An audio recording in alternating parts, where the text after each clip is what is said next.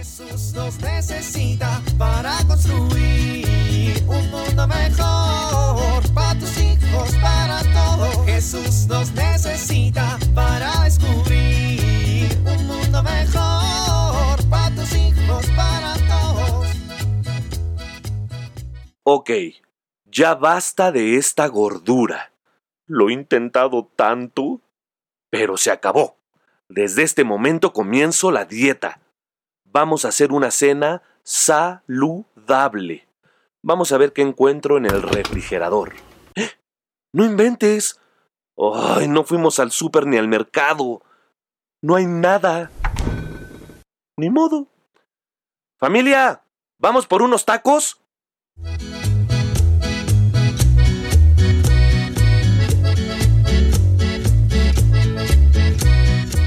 A ver, a ver, a ver, a ver. Explícamelo otra vez. A ver, Daniel, ya te lo expliqué cuatro veces. Tres, esta es la cuarta. Sí, tres veces. Bueno, pero si usted es el profesor de catecismo, supongo que para eso está aquí, ¿no? Para explicarle a esta pobre criatura de Dios las cosas de Dios, porque si no, pues no sería catequista.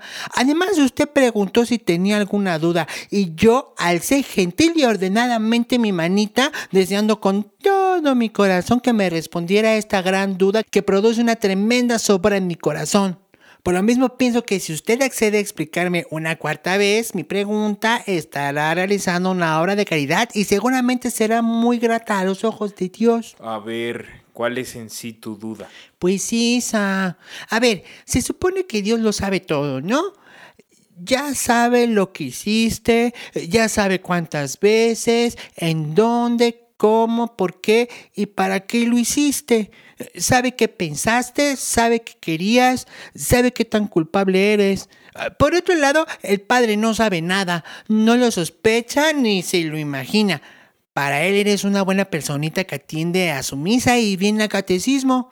¿Para qué le rompemos el corazón al Padre y le contamos algo que Dios ya sabe y que Él no? Para pedir perdón por tus pecados. Pues nos puede perdonar y ya. Pero necesita que le digas los pecados. Ay, pero ¿para qué? Porque es un acto de humildad. Pues no me termina de convencer. Pero, ¿por qué no, Daniel? Si está claro. Para usted que le encanta andarle contando lo que hizo mal al Padre, para mí no. A mí no me encanta decirle mis pecados al Padre, Oye, entonces, ¿para qué se los dice? porque así debemos confesarnos. Pero mire, si a usted no le gusta y a mí no me gusta, a ver, levanten la mano a los que no les gusta. Todos. Ya está, le hacemos una carta al Papa y le decimos que el Padre si no nos cacha nos perdone lo que no vio. Pues no, Se está usted cerrando, profesor. no me cierro, pero las cosas no son así. Hay que hacer las cosas como se deben hacer. Para que se te perdonen los pecados, tienes que confesárselos al Padre. A ver, Daniel, para empezar me parece que no estás comprendiendo la gravedad del pecado. Pues... A ver, no se trata solo de hacer travesuras y de que nadie te cache haciéndolas. Hay que reconocer que el pecado es romper toda la amistad con Dios, consigo mismo y los demás. Ah, caray, ¿cómo es eso? Cuando cometes un pecado rompes tu amistad con Dios, pero al mismo tiempo rompes tu amistad contigo mismo, rompes amistad con todos los demás. No, no, no, no, no, no. Pero yo soy bien buena onda. ¿Verdad, compañeros? Yo soy buena gente. Hablo de tu ruptura espiritual. Mm, chala. Mira, ¿qué pasa cuando nos peleamos con una persona querida o la ofendemos? ¿Qué tenemos que hacer para restablecer el daño hecho? Pues ir a pedir perdón. Está muy bien, pero para pedir perdón hay que reconocer que nos equivocamos, ¿no? Eso es confesar los pecados, reconocer que nos equivocamos en tal o en cual cosa. Bueno, así como lo dice, tiene un poquito más de sentido. Recuerda aquel pasaje en el Génesis. El Señor les preguntó a Adán y Eva, ¿quién te hizo saber que estaba desnudo? ¿Acaso has comido del árbol de que te prohibí comer? Para darnos cuenta de lo que hemos hecho mal, hay que hacer un examen de conciencia, después un propósito de enmienda y finalmente ir a confesar los pecados. Está bien. ¿Alguien tiene otra duda?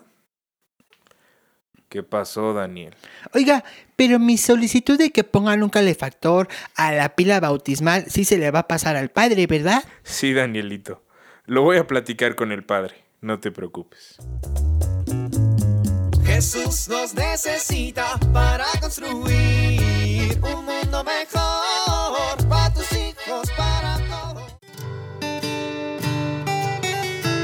Levántense ya, rápido. Llegarán tarde a su clase. A desayunar.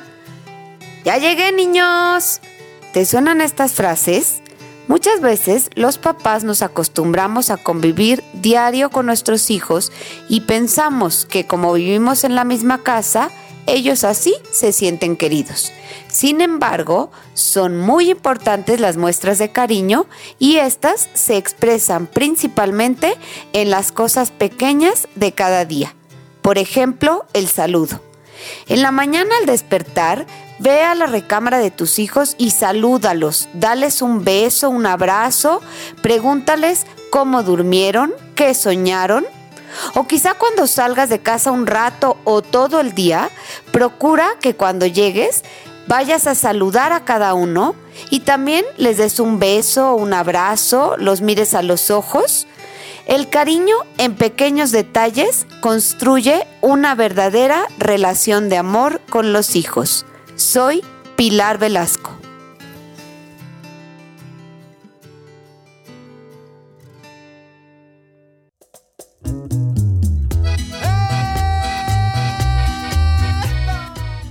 Oramos.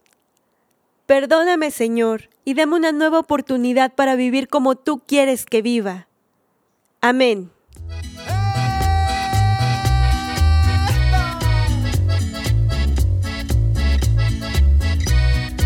Jesús nos necesita para construir. Vivir en familia.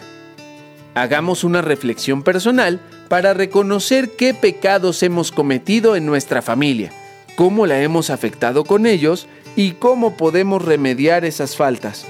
Hagamos oración para no caer en la tentación de rebelarnos contra la voluntad de Dios.